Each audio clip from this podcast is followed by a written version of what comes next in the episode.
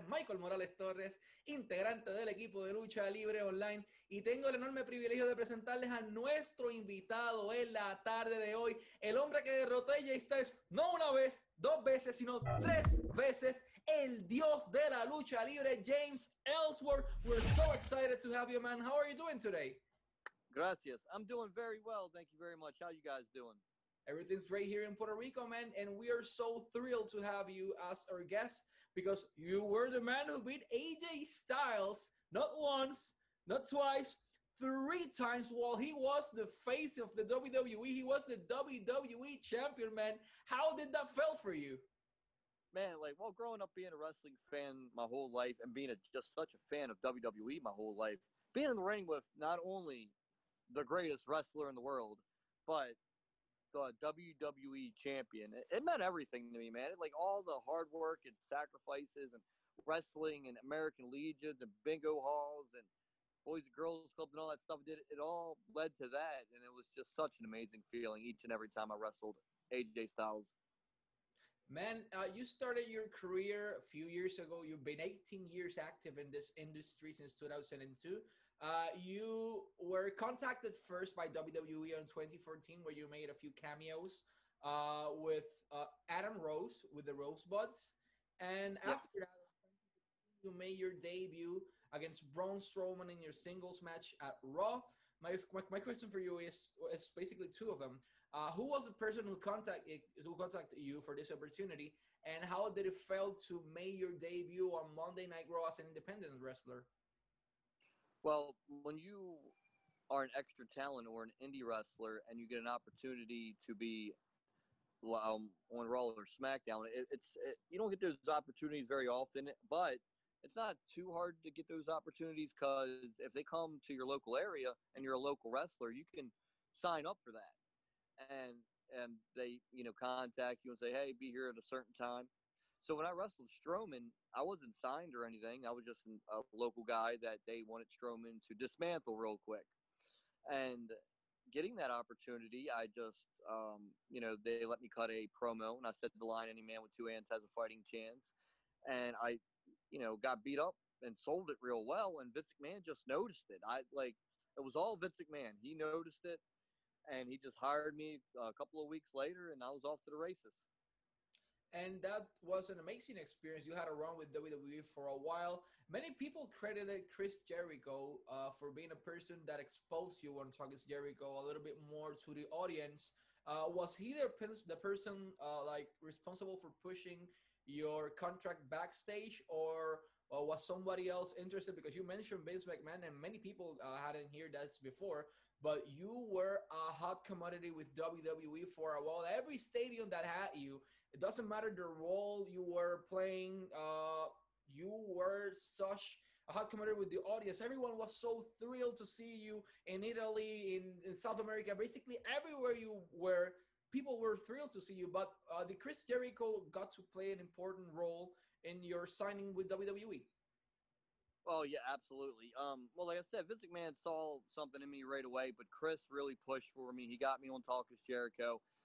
He told me a few times that he called the writers and um, Dave Kapoor, great writer there, and said, "Man, you guys ought to hire this guy. You know, he's he's got something." And at the end of the day, it was Vince's call, but Jericho definitely helped me a, a bunch, and I, you know I'm still friends with Chris to this day. Every now and then I'll text him, and um, I I owe him a lot. He really pushed for me and helped me, and um, I'm just so grateful for him. Absolutely. Uh, you were there for a while. How was the backstage dynamic in WWE? Because many people complain about the overproduced segments and this batch of wrestlers that were uh, released basically on on April this year. Uh, I had the opportunity to speak a few of them, uh, EC3 for example, uh, the Colons. Uh, they said that the backstage segments were a little bit overproduced, uh, but they did love the the backstage ambience. What was your experience backstage in WWE with the guys, with the producers, and with Vince McMahon himself? Well, people have to understand, and I think I do that. It's live TV, and you can't go out there and, and curse or say something that you're going to regret. So it has to be produced to an extent, you know, because it's live television show. You, you can't mess up. And um, So I get why it's produced and treated as such. There's time cues, there's time limits, there's you know on the segments. So I get that. I mean, I've like it's as a performer, you want to be your own artist and you want to do your own thing. Like any man with two hands has a fighting chance was my line, and that's the line that got me popular. It's always felt like, man, I got here because of my line, but I, I understood why it's produced so hard. It's a PG television show that you have, you know, for SmackDown, it's two hours. You have two hours to get over the stories you want to get over. And as far as WWE as a whole, though, I'm so grateful for it, man. I don't understand why anybody ever complains about it, man. You travel the world on their dime. They make toys of you. You're in video games. You're in. I was in a Snickers commercial with Ric Flair. Like I never forget, man. When I was a kid, I dreamed of all this, and they gave it to me. I mean, no job's perfect. You're always gonna have good days and bad days at any job. But I'm, you know, I, I, they changed my life, man. Like I, I I've, you know, more financially stable than I've ever been um, like I said, I got to see the world, toys made of me. It, I'm grateful, man. And anytime I see guys, you know, ragging on WWE a little bit, I'm like, man, do you realize, like, they, they at the end of the day, it's a really cool job, you know. It is. Uh, what was your? I mean, this was your lifelong dream. Uh, you achieved it. But what was the biggest thing you experienced while being on WWE? What was this highlight of your career during that run? Well, I had a couple of them. I mean, the top two, 1A and 1B's, being a part of WrestleMania and wrestling for the WWE title, you know, in the main event of SmackDown. Uh, like WrestleMania, dude, like the whole day of WrestleMania, I get to the stadium at like 11 a.m., Camping World Stadium there in Orlando. And it just didn't feel like WrestleMania. It was real hot outside. We didn't really have the greatest of locker rooms. It was a big tent and you know, I'm like, man, this doesn't feel like WrestleMania. But then, like, just I hate to be cliche, but walking through the curtain and seeing 75,000 people and you hear their, them announce your name. Carmella was in and they said, you know, being accompanied to ringside by James Ellsworth. And like you hear your name at WrestleMania and you see all the people and the people cheer when they hear your name. That, that was that was the goal to me. Like my, my goal was to be on WrestleMania when I got into wrestling, and you know, you, you get laughed at, told you're too small, told you're not good looking enough, told you're not athletic enough, and, and I always ignored all the negativity. Still do. I don't let any negativity bother me. I, I just, I just don't. You only live once, man. You might, you can't work, you know, waste your valuable and precious time worrying on negativity. So, I always put that aside. And man, like when I was walking that ramp at WrestleMania, I was like, man, this is it. This is what I did. And then when I wrestled AJ for the WWE title, just standing in the ring across from the greatest wrestler in the world, in my humble opinion, and watching the referee raise the world, the WWE World Title, and having the crowd chant your name, ain't that the dream of any kid? Like you're in the World Title match, the crowd's chanting your name, and you're fighting the best wrestler in the world, like in the main event on TV. It's those are my two moments, WrestleMania and that for sure. That's the dream, man. Every every wrestler basically uh, that's that should be his goal or her goal, being on the main event against the maximum champion, and you achieve that. Uh, but the wrestling industry is going some through some rough times at this moment. Uh, viewership is going every time uh, lower at this point. Not for WWE, for every single company. Many people are just stop watching wrestling, except for Mexico. Basically, the rest of the world is decreasing in, in viewership. Uh, what do you think the wrestling companies and the wrestlers need to do at this point to attract a bigger fan base? I mean, you are a veteran in this. You merchandise. You, you're marketable. You're basically everything a company should want at this point. But under your experience, what should they do? I, in my humble opinion, man, there's not too much you can do. Um, I think it's overexposed. Like you know, as cool as social media can be and as helpful it can be, it also can be the devil and very hurtful. And wrestlers are just overexposing themselves on there. Like you see good guys and bad guys talking to each other, heels and baby faces. Granted, I get everybody knows wrestling's a work, but we all know movies are a work. And you don't see like, you know, for instance, The Walking Dead. You don't see Rick on Twitter talking about, oh, you know, and um, me and me and Negan tore it up in that segment tonight, brother. like we're we had the, the highest rated segment, and this like. It, it, it, I think it really started with Tough Enough. They just showed a lot of the secrets, and it's just it's so overexposed. Then everybody's in everybody's business on social media. Like this person's a piece of crap. This person did this. This person did that. And meanwhile, we, none of us really know because we weren't present at the time they're talking about. And I think it's really hurt the business. I, like kayfabe is so dead. It's been dead for years, but now it's dead, and people are peeing on the grave of it.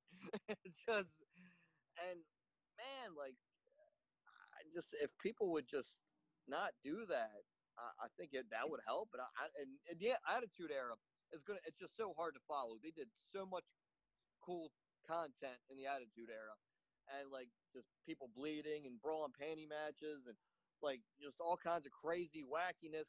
You know, guys giving their boss the finger. It's hard to follow all that. We haven't followed it for 20 years. The ratings have been slowly going down for 20 years to the point where now we're 2 million people or less. And I don't, man, I hope it changes for the sake of everybody. I love the wrestling business. I want everybody to succeed, you know, because it starts at the top. I, I do independent wrestling now if the top isn't doing good, independent wrestling suffers too because nobody's watching the main programming. I don't know what they can do, man. It, it's they're trying different things. I, I really I hope it gets back to the promised land. But man, like Attitude Era, you had six, seven million people watching. Now it's two million. Where did the five million people go? Where did they go? You know, I don't know. It, it's going to be tough. It's going to be a rough road going forward. It is. I'm gonna say something in Spanish to our all fans that are listening, even though this is gonna have subtitles at this point. Uh, James Ellsworth está disponible para todos ustedes en cameo.com slash James Ellsworth. Si quieren un saludo de cumpleaños, si quieren un saludo de graduación, un consejo o simplemente que insulte a su mamá o a la suegra, James Ellsworth es el hombre para hacerlo. Cameo.com slash James Ellsworth. Al igual que esto, está disponible para todos los promotores del mundo sea para virtual signings, sea para firma de autógrafos virtuales de igual manera, sea para miran gris virtuales, sea para miran gris personales, sea para sus carteleras en Panamá, en Chile, en Ecuador, en Perú, en Puerto Rico, donde quiera que sea, este es el hombre que ustedes deben tener en su cartelera y pueden eh, conseguirlo en book at gmail.com, book at gmail.com, eso va a aparecer también al final de, de la transmisión. Y en adición, James Ellsworth tiene sus redes sociales. Pueden seguirlo en YouTube como James Ellsworth y en Instagram y Twitter como James Ellsworth Wrestling, en donde también está vendiendo su mercancía. Tiene botas autografiadas utilizadas por él. Tiene el maletín de Money in the Bank femenino, que él fue el que lo ganó. Tiene lonchera eh, de Money in the Bank también femenino, autografiada también de igual forma, foto 8x10, lo que ustedes quieran, ese caballero lo tiene, simplemente tienen que enviarle un mensaje directo a través de la cuenta de Instagram, James Ellsworth Wrestling, y ahí lo van a conseguir todo, cambio.com slash James Ellsworth. Eh, says en bookelsworth.gmail.com y pueden conseguir toda su mercancía en sus redes sociales. Solo envíenle un mensaje y este es el caballero que ustedes tienen que contactar.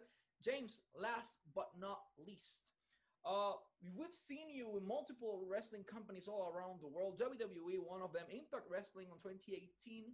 At this point, James Ellsworth is a free agent. Would you be interested in, in signing with a specific company, or have you been contacted by a company at this point?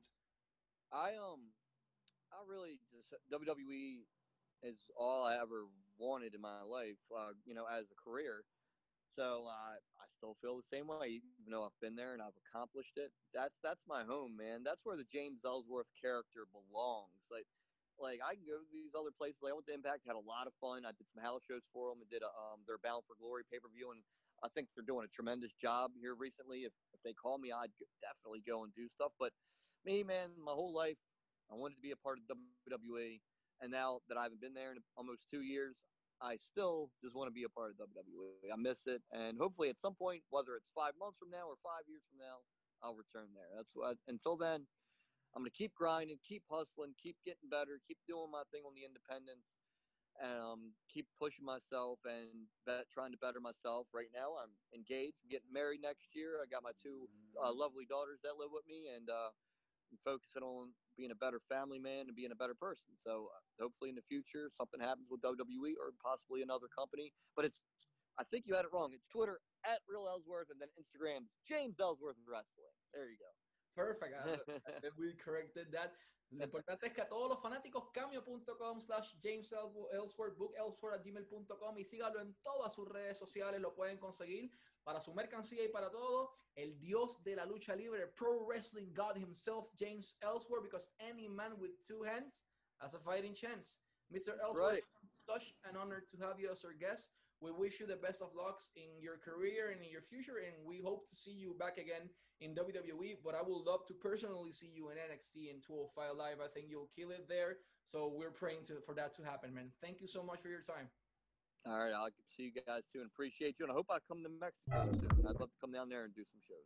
Mexico, Puerto Rico, Heroes of Innovation is the man, and we really hope so. You are with us at a future event. Absolutely. Take care, guys. God bless you. Amen.